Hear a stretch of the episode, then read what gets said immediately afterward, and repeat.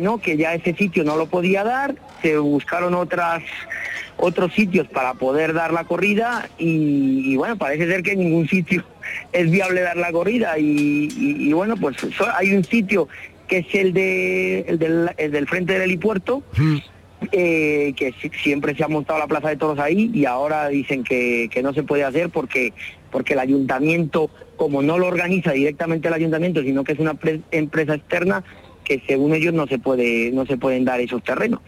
Entonces, pues en esa guerra están, ¿no? Eh, no, no sabría explicarte yo más, pues, porque al final, pues yo, yo no soy empresario, yo lo único que me dedico es a torear y, y bueno, pues eh, con la ilusión que hemos preparado la corrida de toros, porque era una corrida importante, ¿no? Un poco también para, para, para darle un poquito de, de visibilidad a mi carrera, pues escogieron dos toros fuertes de Adolfo, dos toros fuertes de Baltasar y luego dos del Pilar, que, que es una ganadería que siempre me ha apoyado, entonces, pues bueno, ojalá y se pueda hacer este este hecho tan bonito, ¿no? Claro, y además eh, tenía unas connotaciones especiales por esa vinculación tuya con, la Legión y, lógicamente había como una especie de homenaje tuyo, supongo, también a la Legión y, todo, era con ese espíritu, ¿no? Sí, con, ese fin, el, espíritu legionario se en un primer momento se planteó una corrida, pero bueno, desde, desde hablando con el mando de la legión y tal, pues la corrida va a ser goyesca por ser el, centenario de la legión que no se pudo realizar en el año 2020 eh, por la pandemia, pues se ha hecho un, vestido goyesco con, con, los colores de la legión y, según no lo marcaron ellos como debía ser. Sí. Y, y, bueno, y pues poner como, por hacer una historia parecía lo del novio de la muerte, que es un solo legionario, ¿no? Y por eso pues se, pensó pues en hacer una encerrona, eh, me, lo, me lo dijeron y yo, pues, claro, yo encantado, ¿no? y, apostar de esa forma y, bueno, estoy muy ilusionado y lo único que, que ojalá nos den es cualquier sitio para poder dar esta corrida, pues que, para mi carrera sería muy importante y sobre todo la ilusión que tengo de, matarla, ¿no? Y de que volvieran los toros a Ceuta después de 27 años, ¿no? Claro, claro. Entonces, ¿se sigue insistiendo para que sea Ceuta el lugar o en un momento dado eh, tenéis que cambiar de ubicación? Eh, lo que me dicen a mí es que, hombre, darla la vamos a dar, la van a dar porque ya, hombre, se ha metido esto, pues un poco ha, tocado la fibra a mucha gente. Lo que sí es que debería darla en Ceuta, ¿no? Porque el hecho en, concreto no es que yo matara a seis toros, sino que, que, que volvieran los toros a la ciudad. Claro. Si no se puede hacer allí, pues eh, me dicen que se va a buscar pues otro tipo de, sitio, pues podría que, hubiera cerca de, Ceuta y que de una manera pues se, se hiciera lo más favorable posible para, para la gente de Ceuta, que también pues hay muchos aficionados a los toros que, quisieran volver a ver toros allí, pues que fuera lo más cómodo posible para ellos, ¿no? Claro. Y siempre pues intentando pues, pues eso, lo que se ha hecho desde un primer momento que era homenajear pues a un cuerpo tan importante como, como es la Legión. Yo no soy de aquí, yo soy extranjero, pero bueno, también tenía la connotación especial de que el tercio empieza, la Legión empieza siendo tercio de extranjeros y, bueno, pues un poco por homenajear esos 100 años, pues se quiso hacer esto que, tan bonito que en España no se hubiera, en España en la península, digo dentro de la península, no hubiera habido ningún tipo de problema y que bueno, pues por ser allí y las connotaciones políticas que están teniendo, pues, pena, ¿no? pues todo ha sido pegas. Sí, Oye, ¿y el traje eh, lo diseñó la lo, diseñó la, propia Legión? ¿Representantes de la Legión diseñaron tu traje? Qué bonito, ¿no? Sí, eh, sí y está hecho, supongo que está hecho, el traje está hecho. Sí, lo tiene, lo tiene Fermín, sí. claro que sí. Y bueno, habíamos pensado Fermín y yo en un, primer momento, el sastre torero, eh, pues un verde kaki, ¿no? Pues un verde militar, un verde, pero eh, no, al final pues eh, gente de la Legión, digo, no, no, vamos a, digo gente de la Legión pues porque al final ellos estaban muy ilusionados y han, han recibido órdenes de arriba para que aquello no pues no apoyaran en, eh, oficialmente no aunque lo están haciendo de forma eh, privada porque eso sí no se le puede prohibir a nadie. Y, bueno pues lo que sí pues me, guiaron un poco de cómo tenía que ser el color que, que lo, vamos que logotipo tenía que poner porque yo quería poner uno que pertenecía a la cuarta bandera sí. y, bueno pues lo que se necesita me lo decía el mando que, que hombre que tenía que, abarcar a todas las banderas de la legión no no solamente a un, a un tercio en concreto. Entonces, pues bueno, pues todo está muy cuidado, muy bonito y ojalá pues, pues, pues oye, pues se pueda hacer, ¿no? Qué cosa más penosa y más triste que se cuelen por medio opiniones políticas y que se rompa algo tan tan bonito. no, a mí no me entra en la cabeza, de verdad. Es una cosa que no puedo entender cómo, no sé, en fin. No, aparte que si me vas a dejar aquí, en mi opinión personal, no es ilógico que esta concejala que lo ha dicho o, diputada que, que, lo ha dicho es ella es musulmana y han matado 5.000 corderos, o sea que ahí no hay problema, pero para matar seis toros todos son problemas, ¿no? Porque somos, eh, pues como nos tratan ahora, ¿no? De, torturadores, que no, que no es ni mucho menos del caso, ni, yo que sí, creo que, que, no tiene lógica lo que se está haciendo, ¿no? Desde luego es una pena. Ojalá que al final podáis ganar la batalla y que la libertad se imponga y haya toros en Ceuta después de 26 años. De verdad Ojalá que, sí. Fíjate, Ojalá que sí. ese último cartel fue, eh, como digo, hace 26 años, Miguel Báez Litri, Jesulín de Urique y Cristo González. Fueron los que torearon eh, en la Plaza de Toros de Ceuta, que era portátil, evidentemente. Y, se, llenó la plaza, y si no, y si no se. o sea, afición hay, y hay mucha afición allí, y lo que pasa es que claro no como no dejan dar los toros pero pero afición ha habido siempre no y en un primer momento en este caso el gobierno que, dirige la ciudad, no hubo ningún inconveniente y, bueno, pues lo ha habido posteriormente. Bueno, pues todo el ánimo del mundo, Sebastián. y, muchísimas gracias. Ojalá que al final prevalezca el sentido común. Y, ojalá que sí y que cada uno tenga la libertad de asistir al espectáculo que quiera. Y más este que es un espectáculo cultural, legal y por supuesto protegido, de momento protegido y por mucho tiempo protegido como patrimonio cultural. Así que, en fin, eh, bueno, cada uno tiene su opinión, pero es lamentable y vergonzoso que se pongan trabas y se prohíba con evidentemente triquiñuelas y artimañas, porque no se puede prohibir directamente, pero sí poniendo pega, aquí no se puede, allí no se puede, está prohibido aquí, está prohibido allí, está por al final aburren al que quiere hacer algo positivo. Gracias Sebastián, enhorabuena y para adelante siempre. Muchas gracias, un fuerte Pues menuda faena está haciendo el quinto de los novilleros en la plaza de Ubrique. En este caso estamos hablando de Ángel Delgado que está quizás con el novillo más complicado en, los primeros tercios, con la muleta en la mano derecha y tratando de llevarle. Ya con la muleta el novillo es otro, pero es bastante más complicado que sus hermanos. Lo ha demostrado con, eh, con el capote, pero está muy bien, muy bien, tocándolo muy bien, partiendo la cintura, acompañando con, el cuerpo el viaje del, novillo, muy firme y con mucho oficio. Me está encantando este novillero que va de verde y, oro, este novillero Ángel Delgado está entendiendo y cuajando a este burraco, que es eh, el quinto de los novillos, malito de nombre, número 58 de noviembre del 19 en la plaza de Ubrique. Vámonos a la Plaza de Toros de Madrid.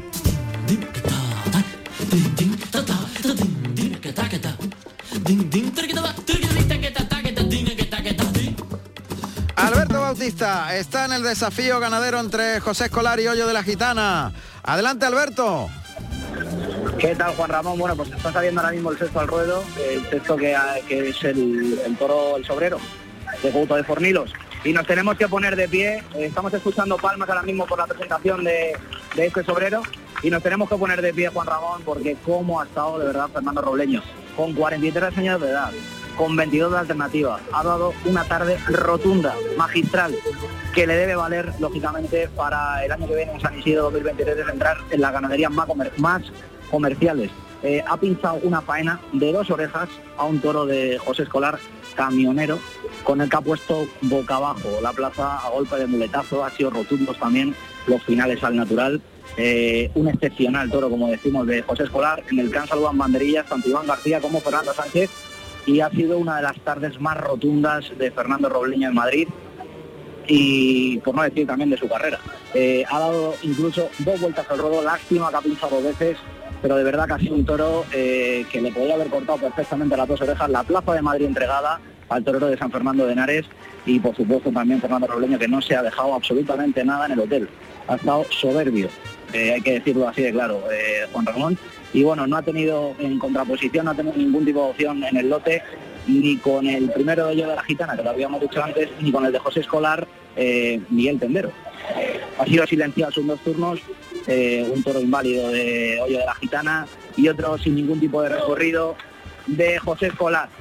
Y ahora mismo pues está lidiando, ha recibido por Verónicas que han sido jaleadas por el tendido Luis Gerpe, que confirma alternativa, y eso es lo que podemos decir ahora mismo y destacar una vez más cómo ha estado Fernando Robleño, que yo hacía años que no veía dos vueltas al ruedo de Madrid, la última vez que lo vi fue la despedida de Manuel Jesús El Cid, también otro como Robleño Torero de Madrid. sin duda.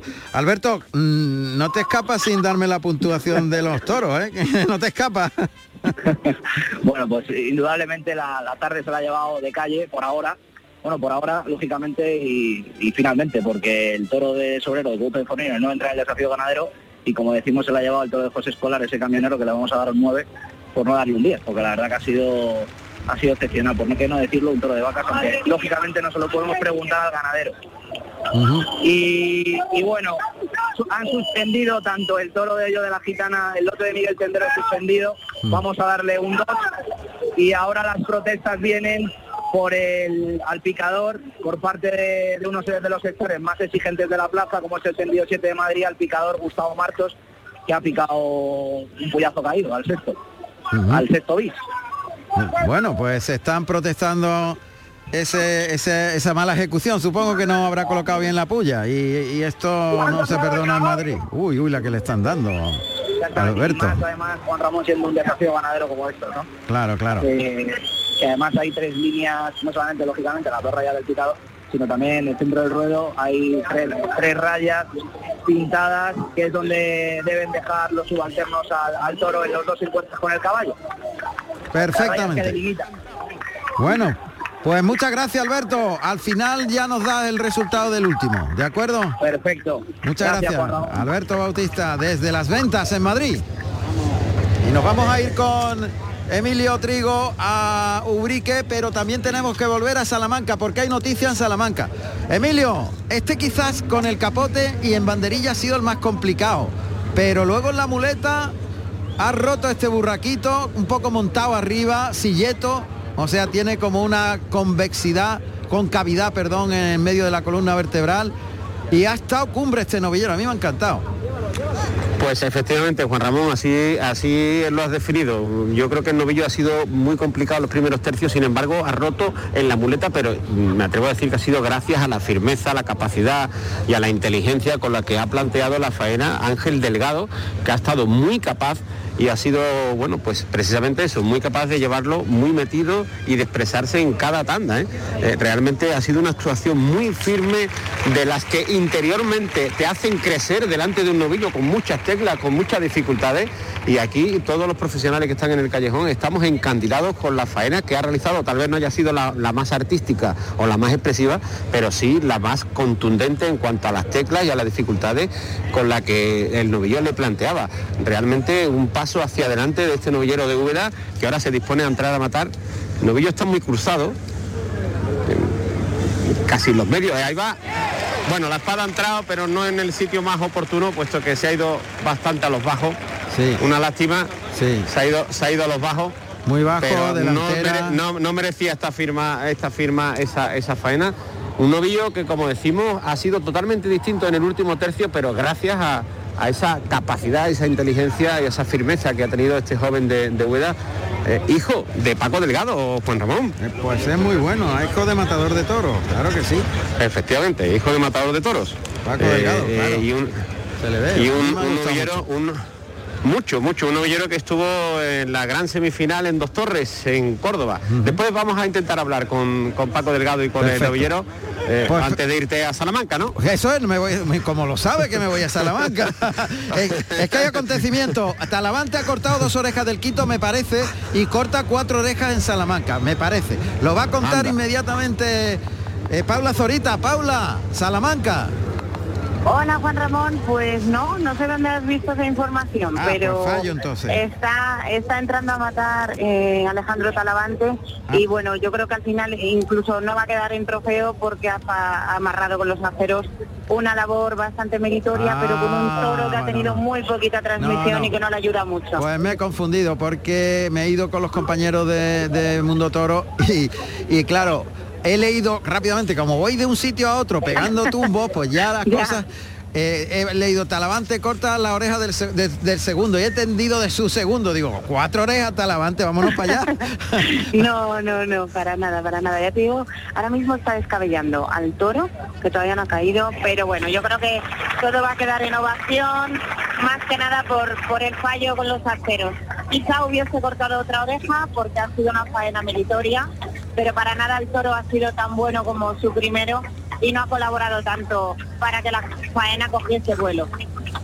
Pues decepción y error grave mío. Siempre en, en cada carrusel pues uno mete algún gambazo. Ya está bautizado como el gambazo del Romero. Pues mira, aquí está, aquí está presente Emilio, que no podía fallar, ¿eh? No podía fallar el gambazo. Aquí.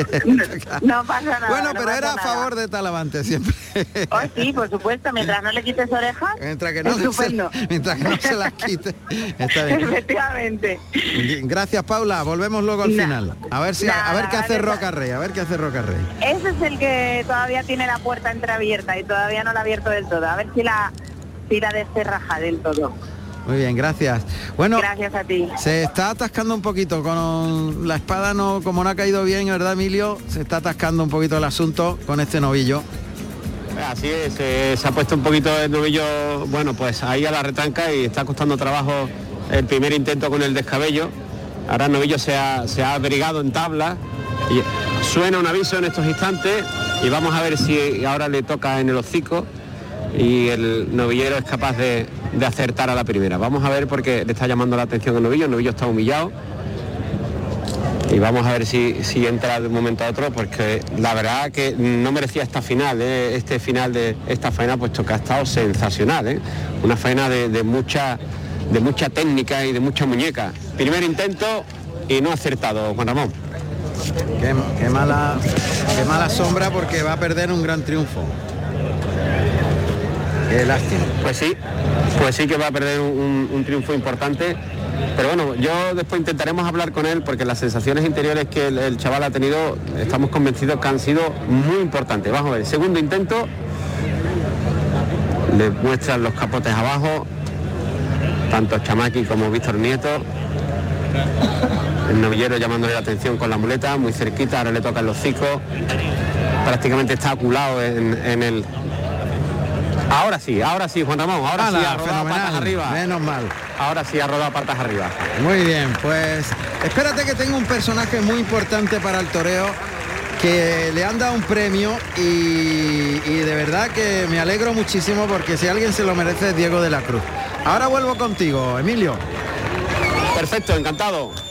Bueno, pues vamos a saludar a Diego de la Cruz, que yo creo que es el economista y, y- y el hombre que más sabe de estadísticas del mundo del toro. Le han dado un premio, en este caso literario, el 34 premio de ensayo literario taurino Doctor Zumel, se lo lleva este año Diego de la Cruz. Diego, enhorabuena. ¿Qué tal? ¿Cómo estás? Buenas tardes, buenas tardes, Buenas tardes, encantado de saludarte. tardes. Oye, este, Sí, muchas gracias. este es un pedazo de premio, ¿eh? Hombre, sí, estoy muy, muy, muy feliz y muy honrado y, y para uno que, que se entrega, ¿no? Con pasión por intentar explicar eh, lo bonita que es nuestra fiesta, pues este reconocimiento, imagínate lo, eh, la, la alegría que tenemos en, en casa, ¿no? Bueno, eh, y además lo haces por un artículo. En este caso no tiene nada que ver con, con eh, las estadísticas, los números que tú manejas también, o sí. Cuéntame. Bueno, algo hay, ¿eh? Algo hay Algo porque hay, al final... claro. Es tu por- especialidad. Claro, es que Sí. tu especialidad, evidentemente. por formación de profesional uno termina eh, empleando a veces técnicas ¿no? de análisis económico, pero sí es verdad que es un premio a un ensayo que está centrado, es un homenaje a los hombres del campo, es un homenaje a los mayorales, eh, cuyo, cuyo, bueno, cuya figura era objeto de estudio en este premio este año, eh, hemos eh, lo, que he hecho para el trabajo es hablar con los 10 ganaderos que más han lidiado en el último año y con sus mayorales para conocer cómo es eh, bueno su día a día, qué, aportan, en qué se reparten tareas, bueno, poner un poquito en valor esa figura tan importante que es la del mayoral. Y luego también hemos hecho un estudio del valor del ecosistema en el que se crean los toros de lidia, porque bueno, al fin y al cabo, esas de estas, ese medio millón de, hectáreas, tiene un valor económico que se puede medir y que, y que en última instancia es reflejo de ese valor medioambiental que todos pues conocemos de un solo vistazo al ver esas, esas magníficas fincas que, conserva el toro bravo. Sí. Eh, nosotros estimamos que, que, bueno, si, lo, si le ponemos al CO2 el precio que le pone la Unión Europea, porque como sabes los derechos de emisión de, dióxido de carbono hoy en día ya están fijados, ya están regulados, ¿no? Por eso nos piden eh, a todos los países de la Unión Europea que tengamos una agenda de, de reducir la contaminación y demás, pues, pues con ese mismo criterio europeo, eh, lo que le aporta el toro a la sociedad en términos de valor medioambiental son 1.400 millones de euros todos los años con la conservación de la, de la dehesa, que no es poco. O sea, se cuantifica en 1.400 millones la aportación ecológica para, eh, digamos, como contrarrestar la emisión de CO2 de la dehesa española, dehesa brava. Eso es. Y además yo te pediría, Juan Ramón, mm, que, repitamos este número hasta la saciedad, que todos nuestros oyentes se lo cuenten a sus amigos, familia y a todo el que eh, tenga interés por este tema, incluso a los antitaurinos. Es bueno que se sepa. 1.400 millones. Es el valor que se le puede asignar a, la, a las dehesas por la fijación que hacen de CO2. El CO2 obviamente no lo emitimos a la atmósfera por capricho, necesitamos producir para vivir, pero también necesitamos equilibrar, ¿verdad? El territorio y, el, medio ambiente para preservar nuestro patrimonio natural y, en esa tarea de, compensar pues la contaminación que puede venir de nuestras industrias o fábricas, fíjate el papel importante que juega el mundo del toro. Me parece fundamental y clave porque es un camino nuevo. Hasta ahora se han dado muchas cifras en cuanto a, puestos de trabajo que genera la tauromaquia, economía que alrededor del toreo se eh, genera a través de restauración, de las ferias, de, eh, en fin, de todo lo que compone, yo qué sé, viajes, eh, transporte, el conjunto global que tú manejas muy bien que podrías darnos algunas cifras al respecto, pero esta cifra es nueva. Diego, esto es, nuevo y además es un camino que la Unión Europea y que nuestro país está siguiendo con, la, con las energías renovables, con eh, la alternativa a los eh, carburantes, etcétera. ojo porque este dato es determinante para digamos, digamos, la preservación del medio ambiente que tanto se pone en valor por, lo, por la clase política y fundamentalmente Mm, oye, el gobierno que tenemos actualmente está apostando por ahí, ¿no? Eh, sí, yo creo que es un mensaje transversal. Hoy en día esto eh, es un argumento de peso, Juan Ramón, para, para toda corriente política y para todo ciudadano preocupado por el medio ambiente, que yo creo que en mayor y menor medida somos casi todos. Está claro que es fundamental eh, saber cómo estamos en estos temas y para el mundo del toro, hombre, sabíamos que generamos valor, pero nunca lo habíamos cuantificado hasta ahora. Eso es. Bueno, pues te ruego que, además de este dato nuevo, lo que sí me gustaría, Diego, para, digamos, eh, autentificar en la medida de lo posible y que el dato sea eh, sostenido por un estudio riguroso, serio y, con una base, eh, me imagino, científica dentro del ámbito económico. ¿cómo, ¿Cómo se cuantifica esto? Porque si me dices que la Unión Europea tiene unos ratios en cuanto a emisión de CO2 y su contrarrestación, ¿cómo, de qué, de, qué ¿de qué base partes tú? Explícalo lo más sencillo posible para que nadie te diga, ¿y de dónde saca usted esos datos? Claro, claro, sí, sí. Además, eh, esto es muy sencillo de entender. A ver. Por un lado, tenemos que medir cuánta superficie de terreno en la península ibérica eh, está ocupada por la dehesa. Sí. Y después tenemos que analizar cuál es la capacidad de absorción de CO2 que tiene la dehesa, porque todos sabemos que cada ecosistema es distinto. Si yo tengo un secarral en el cual no hay eh, árboles, pues la fijación de CO2 es baja, no, no es tan importante. Pero la presencia de los árboles sí hace pues que efectivamente se vaya produciendo esa captura de CO2, ¿de acuerdo? Por eso, por ejemplo, en nuestras ciudades también intentamos que haya también zonas verdes, que haya árboles plantados en las calles, todo eso nos ayuda a absorber una parte de, los gases de efecto invernadero eh, de los cuales el 85% es CO2, dióxido de carbono, ¿no? Entonces, eso lo tenemos por un lado cuantificado a partir de las propias metodologías del Ministerio de Agricultura y del Ministerio de la Vicepresidencia de Transición Ecológica, ¿de acuerdo? Eh, los datos, obviamente, las extensiones de la dehesa los proporcionan las propias asociaciones ganaderas. O sea, que tenemos por un lado cuál es la capacidad de absorción, que nos lo determinan los propios eh, ministerios competentes, y luego cuál es la superficie de dehesa, que lo sabemos gracias a las asociaciones ganaderas. Pero a eso hay que ponerle un precio, ¿verdad? Porque claro, puede que eso tenga mucho o poco valor.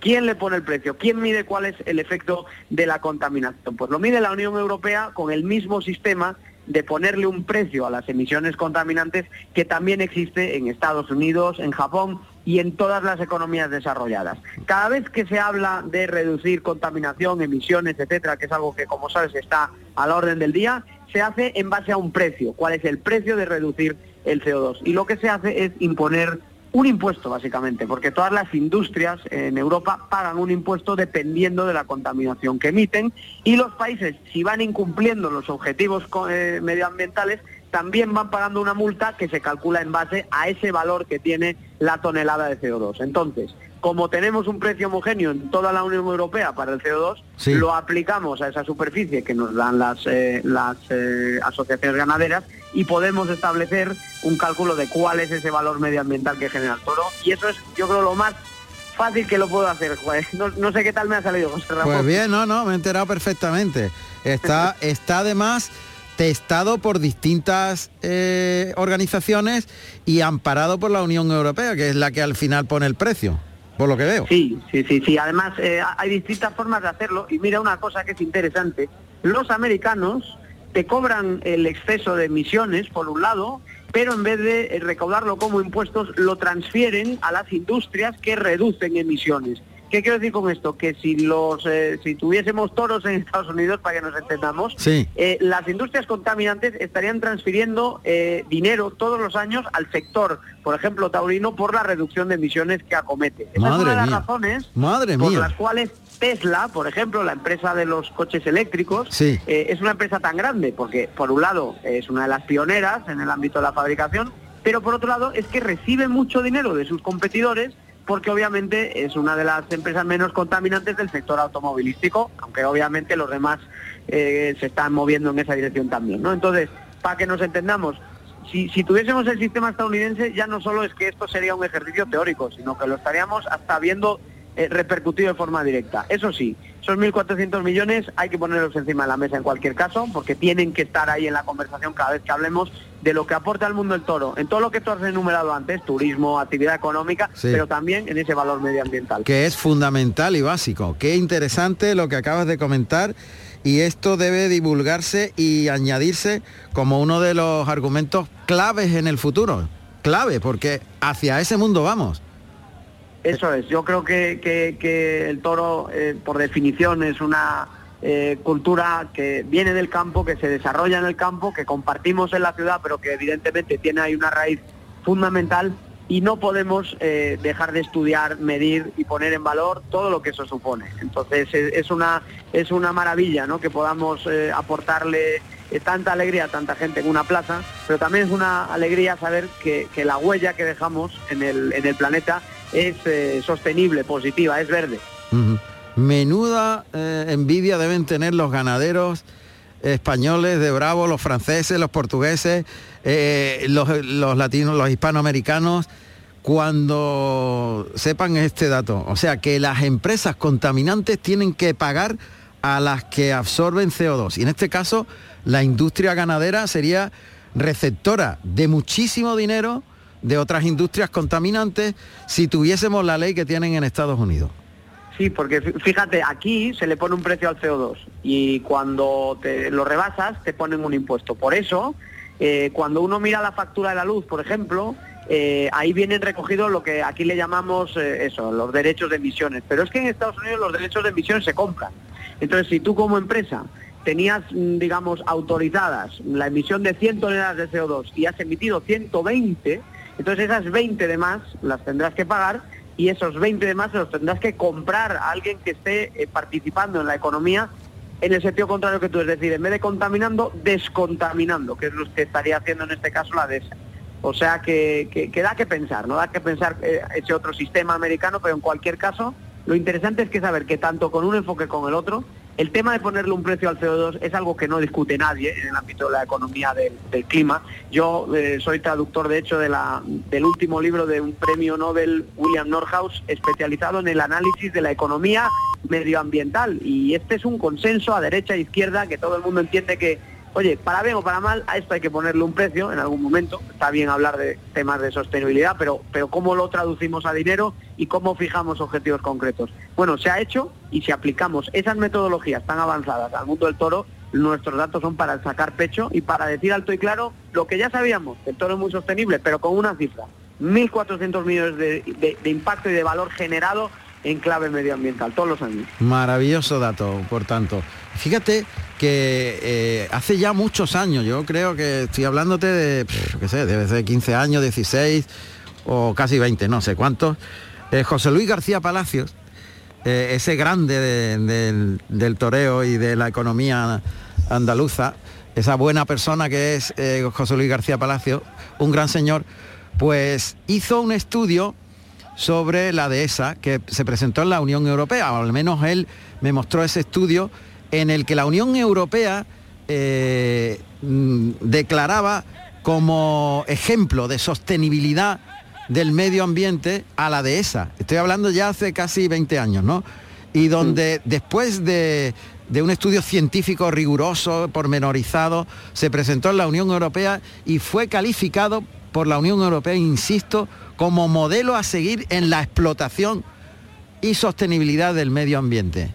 Eh, y, daba datos algunos muy curiosos, como que en un metro cuadrado de, esa había hasta mil especies, mil especies vivas. Eh, entre, yo sé, bacterias, hongos, eh, pequeños insectos, no sé cuántos, mil especies en, un metro cuadrado. Una pasada, es una cosa alucinante. Mira, yo, yo que por aquel entonces y por responsabilidades mías profesionales, acabé un poco conociendo todo lo que se había hecho allí en Bruselas con este tema, pero me enteré por, por algo que no tiene nada que ver con el mundo del toro, por asuntos más de política y de economía. Sí. A fecha de hoy yo soy amigo de, un lord inglés, eh, Juan Ramón, un, señor que se llama Lord Hannan, que, eh, que se aficionó al mundo del toro a raíz de aquello, de conocer eh, en, primera mano, allí en Bruselas, sí. este estudio, Ese estudio. Efectivamente, efectivamente, porque aquello fue la primera vez que el mundo del toro quiso de verdad explicarse, enseñarse, divulgarse, ¿no? y no es casualidad que cuando vamos más allá de, la propaganda y conocemos lo que hay detrás de una, cultura tan arraigada como esta, que tiene tantas cosas detrás, cosas tan buenas como, como el mundo del toro, eh, ese efecto al final eh, engancha, ¿no? Y ese fue el caso de, aquel Lord británico que ahora pues, se coge el avión para venirse aquí al puerto de Santa María, por ejemplo, a ver toros. y ese fue el embrión de su afición, qué bonito detalle, oye, cómo se engarza todo en la vida a veces, Diego. es curioso. muy bonito. Hoy hay clarines, o sea que no sé si estamos con tiempo. Eh, estamos en, todas las plazas y ahora nos vamos a ir a hacer un recorrido final para conocer qué ha pasado en todos los cosos y terminando la novillada de Urique que la tenemos en directo, tanto en la tele como en la radio. O sea que... Sí, enhorabuena eh, por el gran trabajo que, que, hacéis. Muchas gracias, Diego. Diego de la Cruz, grande, un abrazo y enhorabuena por ese premio del doctor Zumel. Gracias. Gracias, un abrazo a toda Andalucía. gracias.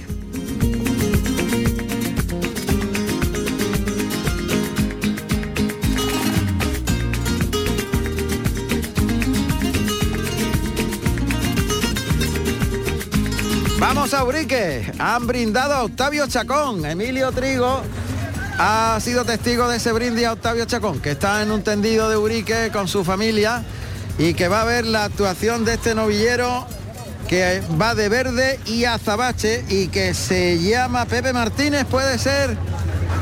Efectivamente, Juan Ramón, Pepe Martínez de la Escuela Taurina de Camas. Efectivamente, ha brindado a, Octavio Chacón, un Octavio Chacón que ha estado presente prácticamente durante todo el ciclo, ¿eh? se le ha dejado ver por aquí en más de una, más de una novillada. Bueno, anteriormente decimos que cortó una oreja Ángel Delgado al quinto de la tarde. Eh, ya hemos comentado su labor, su faena, una faena de mucha firmeza, de mucha capacidad. Y ahora ya estamos en el sexto de la tarde como decimos, para Pepe Martínez, alumno de la Escuela Taurina de Camas. Por aquí también hemos visto al maestro del almendro que le está dando algunas que otras instrucciones. Un novillo, bueno, un poquito arisco a la forma de los primeros tercios. Y vamos a ver qué tal rompe ahora en la muleta. De momento se está desplazando y tiene prontitud el novillo, Juan Ramón. Bueno, pues ahí está, con la mano derecha en el pase de pecho. Y sí que tiene prontitud. Lo que no puede es tocar los engaños, Emilio. No puede tocar la muleta, pues entonces se frena. Sí, y, ya a partir de ahí ya empieza a desarrollar y va a buscar, eh, bueno, pues el topar con, con, los engaños. Es un novillero que entiende el toreo, bueno, de corte artístico, un novillero que entrena en la Puebla del Río, lo hemos comentado en alguna que otra ocasión, y que su espejo es Morante de la Puebla, nada más y nada menos. Eh, así que bueno, vamos a ver qué tal se va a expresar delante de este novillo. Ya por estos mm, lares de, aquí de Ubrique el, viento ha aflojado bastante ¿eh? con respecto al inicio, con lo cual también vemos que bueno que molesta muchísimo menos. Es una ventaja para los últimos novilleros el que los trastos no se muevan al albedrío del dios Eolo, evidentemente. Y ahora sí que está entendiendo la velocidad y está entendiendo las condiciones del novillo muy bien ¿Qué oficio tienen estos novilleros gracias a las escuelas? Eh? Esto sería impensable en nuestros tiempos. ¿eh? Sí, Juan Ramón, y además hay que decir una cosa que a veces se generaliza y, no de forma demasiado correcta. Y hay, algunos profesionales y aficionados que creen o que piensan que las escuelas es un prototipo de hacer a todos los toreros iguales y en este caso no es así. Fíjate, si antes hablamos del viento, pues ahora mismo acaba de llegar una racha tremenda. Sí, porque va por racha. Espérate un momentito, Emilio, que vamos a cerrar la corrida de Nimes. Nos quedaba por saber qué hizo Álvaro Lorenzo en eh, el último toro en Nimes eh, con Menchu Pablo Romero. Menchu, buenas, buenas tardes ya, buenas noches casi. Ha terminado ya la corrida de Nimes. Sí, sí, sí, ya terminó. La verdad es que la gente al final ha salido un poquito fría y desencantada, porque la verdad es que ayer estuvo muy bien, la gente se divirtió y bueno, hoy la verdad es que no ha habido tanta suerte. O sea que Álvaro Lorenzo en el sexto tampoco ha tenido... tampoco. Tampoco, tampoco, no, tampoco ha tenido suerte, así que, que nada, los han despedido con aplausos, con tímidos aplausos, pero la verdad es que la gente ya está abandonando el coso cuando se han ido los toreros. Bueno, la única oreja la ha cortado Paco Ureña, oreja y palmas, Daniel Luque palmas y palmas, Álvaro Lorenzo palmas y palmas. ¿Ese es el resultado final? Más o menos sí, sí, sí la gente estaba con ellos, estaba voluntario, voluntariosos, pero los toros al final no han dado mucho juego y entonces bueno, la cosa se enfriado bastante. Los toros de Fuente Imbro. Bueno, cuéntame, Menchu, tu padre fue una leyenda y lo sigue siendo, Jaime de Pablo Romero, en Nimes. Cuéntame qué, qué se vive en Nimes con los Pablo Romero, porque parece como si todavía eh, los toros de Pablo Romero, hoy día, en fin, partido de resina, sigan eh, con, eh, con, la misma, digamos, con la misma fuerza, la misma, el mismo apellido, todo, lo, mantienen vivo la memoria de tu padre y de la ganadería Pablo Romero. Cuéntame un poco cómo es eso en Nimes. Pues sí, mira, es una historia que viene ya un poquito de lejos, porque empezó justo antes de la Expo 92, en el año 90, en la que entra mi padre en contacto con unos franceses que por temas profesionales iban a presentar un proyecto para la expo. Se hacen muy amigos, son aficionados y en ese momento le piden permiso a mi padre para poder hacer una peña con un nombre de una ganadería, con Pablo Romero. Pues mi padre en ese momento pues encantado, claro que sí. Y bueno, empiezan a formar su peña y poco a poco esa peña va creciendo hasta el punto de que ponen una bodega, que aquí en Francia, bueno, pues son como unos bares que abren durante la feria y con el nombre Pablo Romero para hacer algo de dinero para mantener esa organización. Así siguen hasta que poco a poco, bueno, van ampliando y ahora mismo, bueno, tienen un sitio fantástico. Mi padre cuando al final vende la ganadería, les dijo a ellos, si en algún día tenéis un lugar físico para poder hacer un museo, yo os doy todas las cosas de la ganadería, trofeos, carteles, cabezas, incluso los libros de la ganadería. El caso es que esa gente, bueno, con mucho trabajo, se pusieron a ello, compraron un espacio fantástico que lo fueron arreglando poco a poco entre ellos y bueno, ahora mismo es una bodega, un espacio cultural un sitio de encuentro y un museo.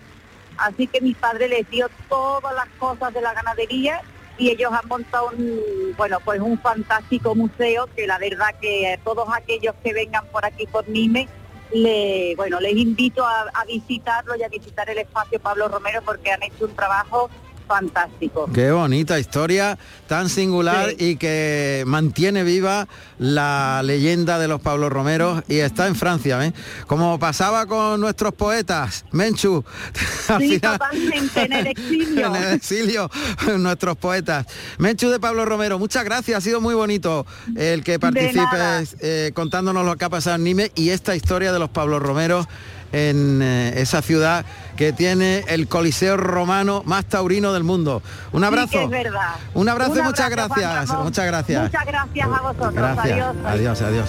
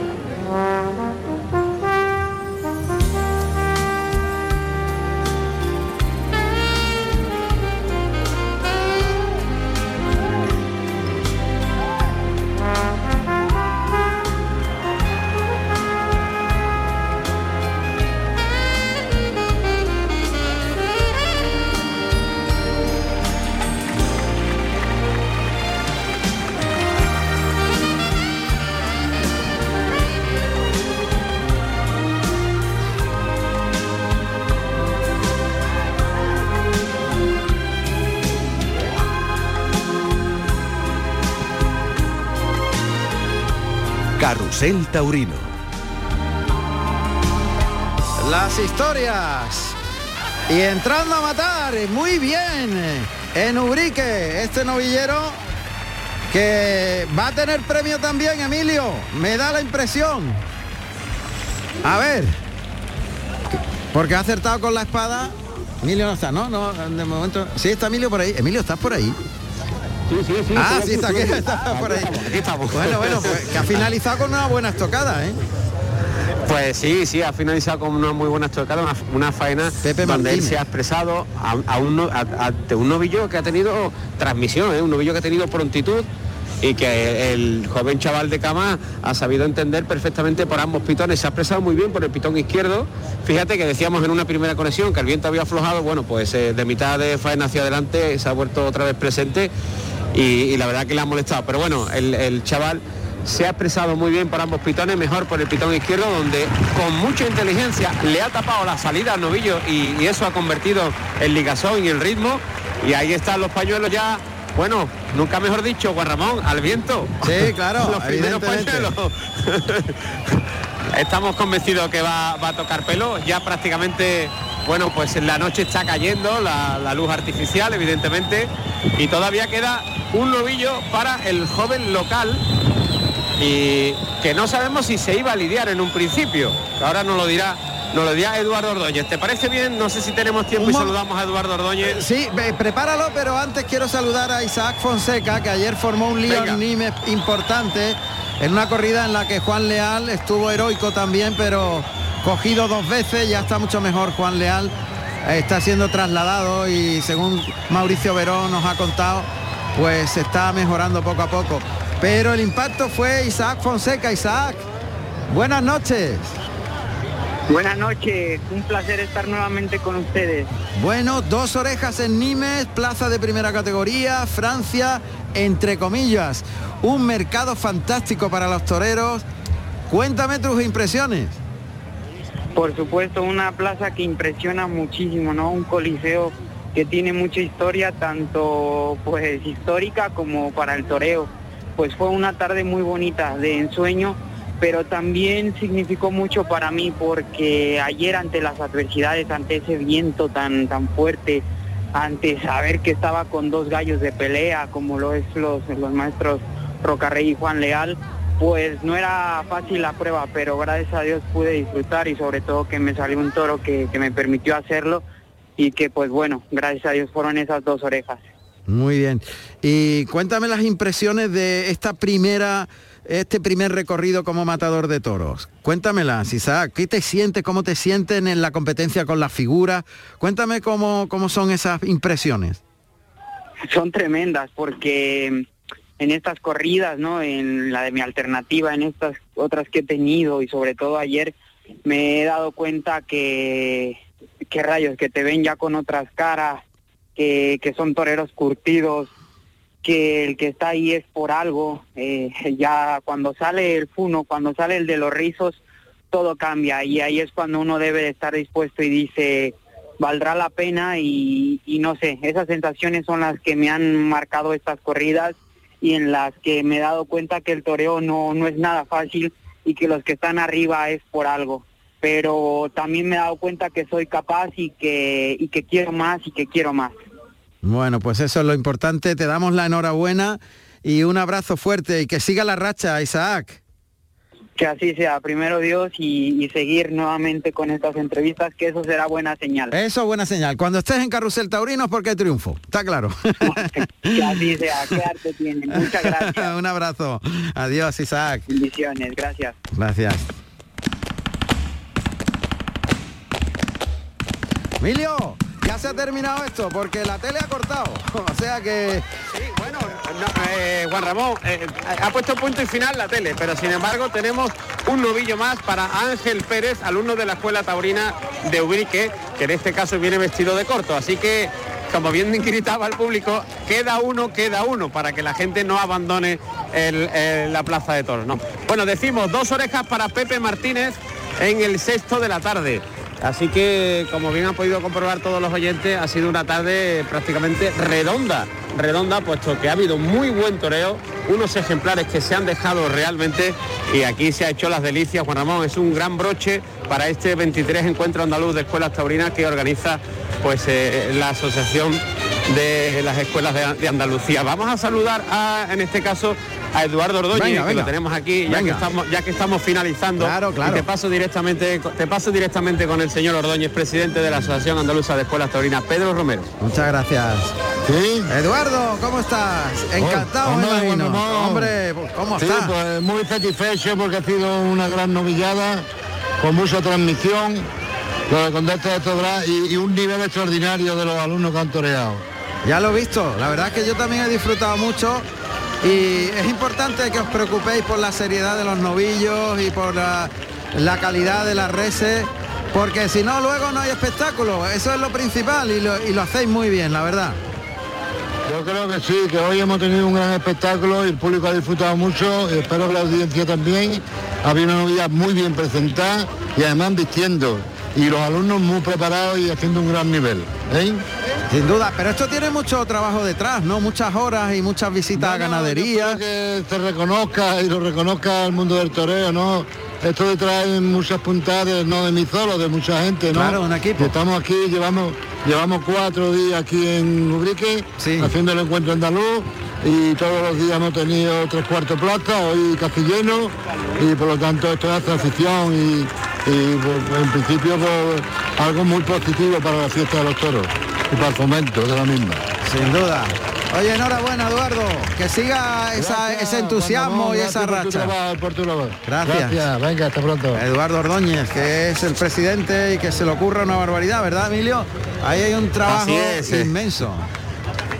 Sí, es, hay un equipo extraordinario, pero evidentemente, bueno, es el, alma mater, digamos, ¿no? Es la cabeza visible de, las escuelas taurinas, siempre, bueno, pues eh, con las administraciones públicas, con la Junta de Andalucía, con los ayuntamientos. Eso es clave, eso es pues, clave. Eh, es clave, pero fíjate el resultado que, da cuando se hace bien, cuando se pone entusiasmo, cuando las administraciones se dan cuenta que apostando por la tauromaquia, que es nuestra cultura, que está enraizada en Andalucía, fíjate el éxito popular que tiene, Emilio. Si es que son resultados claros. Sí, sí, así es. Y además eh, esto no es fruto de la casualidad, Juan Ramón. Aquí hay un trabajo de estajo, son 23 años haciendo este encuentro. Eh, ha regresado a Ubrique después del año de la pandemia, en el año 2020, que prácticamente no había toros en ningún lado y sin embargo las escuelas dieron un auténtico ejemplo de organización y por supuesto hay que decir también que el Ayuntamiento de Ubrique apostó y otra vez la ha vuelto a hacer. Y tenemos que comentar que Ubrique, coincidiendo con la feria que se ha celebrado estos días, pues ha sido un auténtico hervidero todos los hoteles, los restaurantes, el sector servicios y está claro que la tauromaquia inyecta dinero allá donde vaya.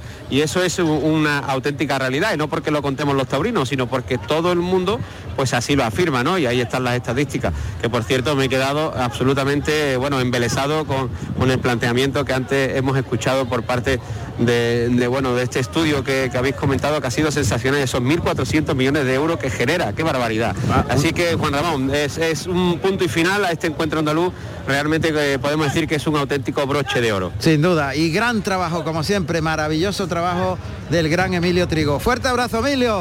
Muchas gracias. Gracias, maestro. Gracias. Siempre tengo, siempre tengo un gran espejo que es mi buen profesor Juan Ramón Romero. en absoluto. Aprendí de todo. y maestro de nada. Fuerte abrazo. Gracias, Emilio Trigo. Hasta la próxima. Gracias. Rubén Pinar Rubio, nacido en Tobarra, Albacete, el 5 de agosto del año 1990 tomó una alternativa en Nimes, Francia, el 21 de septiembre del año 2008, actuando como padrino Enrique Ponce y como testigo Miguel Ángel Pereira con toros de Victoriano del Río. Ayer gran tarde de toros en Albacete, Sergio Serrano y Rubén Pinar salieron en hombros con la de Victorino. Rubén, ¿qué tal? Buenas noches. Hola, ¿qué tal? ¿Cómo estamos? Pues encantado de saludarte. Muchas gracias, igualmente. Bueno, se vivió una tarde ayer, la contamos en Carrusel, espectacular, sobre todo por la por la digamos el resultado de los dos toreros en competencia con una corrida de toros de, Victorino que podía haber pasado en plaza de primera categoría sin problemas, ¿no? Sí, hombre, yo creo que sobre todo también por la actitud que, que tuvimos los toreros, ¿no? Porque la corrida, pues hubo algún toro, algunos toros buenos y otros toros que presentaron muchas dificultades y, yo creo que ninguno de los dos toreros volvimos la cara y dimos una dimensión bastante importante, ¿no? Porque cuando cuando un torero tira para adelante en todo el momento y, da siempre la cara, pues la, afición lo ve y yo creo que por segundo año consecutivo, pues la gente ha salido muy contenta de lo que ha podido ver en, la plaza de este mano a mano, ¿no? Evidentemente esto tiene una repercusión posterior, ¿no, Rubén? Porque parece como, como si los éxitos en estos tiempos no se, no se repercutieran en mayores contratos, parece que tenéis un grupo de toreros muchas dificultades. Sí, pero bueno, es lo que toca, ¿no? Yo creo que ahora mismo en mi momento la clave es seguir, ¿no? Eh, dando eh, golpes encima de la mesa, y dando cada tarde lo mejor de mí y antes o después yo creo que, que se irá viendo pues un mayor eh, resultado en cuanto a contrato y a, y a recompensa, digamos, ¿no? Pero eh, en cierta manera ya no me pilla de nuevo y, sé que antes o después, si, si uno no se aburre y tira para adelante demostrando el camino que estamos demostrando, pues abrirá las puertas, ¿no?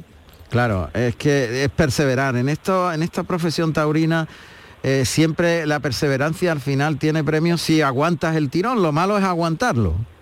Claro, la clave es buscar la manera de poder aguantarlo y, y también ser feliz, ¿no? Porque mucho, en muchos momentos muy duros y la clave es buscar tu forma de vida y, ser feliz y, a la misma vez no que la llama y la ilusión no se apague, ¿no? Yo creo que es una prueba de, afición constantemente en las situaciones como me está tocando vivir o me ha tocado vivir y al final yo creo que si se logra pues te hace ser una persona mucho más realizada y, con mucha más fuerza, ¿no? Claro. Eh, es importante, me imagino, cuando estás en ese, en ese, ese tránsito de aguantar y aguantar y aguantar y aguantar, el, el que tengas al lado una persona que te comprenda, que te empuje, que te ayude. En este caso, tú sigues con, con Dávila Miura como apoderado. Sí, la verdad que, oye, hemos tenido eh, muchos momentos en la carrera, ¿no? Que, que bueno, que uno hace eh, cosas importantes, toma decisiones importantes, otras en las que se equivoca y bueno, también con el paso del tiempo te das cuenta, ¿no? De, de que lo que realmente es lo que uno hace en la plaza y, y de que si realmente tienes a, alguien que, que merece la pena y que es una persona que aporta, eh, lo que tienes que hacer es cuidarla y mantenerla a tu lado y, y en mi caso pues esa persona es Eduardo David Miura, ¿no? En la que confío plenamente y en la que eh, veo ¿no? que, que es, un, es un torero primeramente, que me entiende dentro de la plaza y luego que, que me hace ver ¿no? que lo más importante para, para, para él y para mí es que nuestra carrera funcione, ¿no? Y eso es muy importante, ¿no? Cuando, cuando realmente lo que prevalece y lo que importa es eso, ¿no? Muy bien, pues nos alegramos mucho de tu triunfo. Enhorabuena y como digo a todos los que habéis destacado en la jornada de ayer, que siga la racha, que es lo importante. Muchas gracias, Dios te oiga. Un fuerte abrazo a todos, muchas gracias. Muchas gracias. Hasta luego.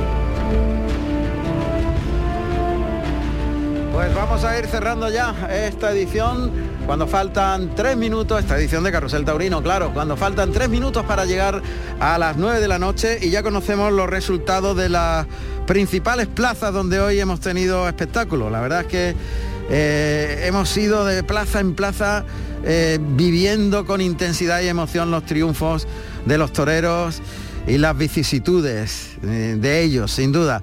Nos quedaba conocer qué pasa en Murcia porque nos quedamos en el segundo toro y no sé en qué en qué toro nos quedamos. Andrés Caballero a modo de ficha, resultado hasta ahora en Murcia, sabemos que tres cuartos de plaza, toro de los Espartales, oreja para Sergio Galán en el primero, Diego Ventura oreja en, el- en su primero, segundo de la tarde. ¿Qué más pasó o ha pasado? Pues después le ha, le ha, le ha cortado dos al, al tercero de la tarde.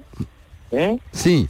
Eh, una ha cortado eh, Galán en el, en el cuarto suyo y en el quinto toro ha formado un lío Ventura que le ha cortado un rabo Dos y rabo para Ventura en Murcia. Qué barbaridad. en Murcia. Y ahora está Lea ahora con el último toro. Perfecto, gracias, querido Andrés Caballero. Un fuerte abrazo. Pues eh, puerta grande, brutal de Diego Ventura. Otro rabo para Diego Ventura en una temporada espectacular.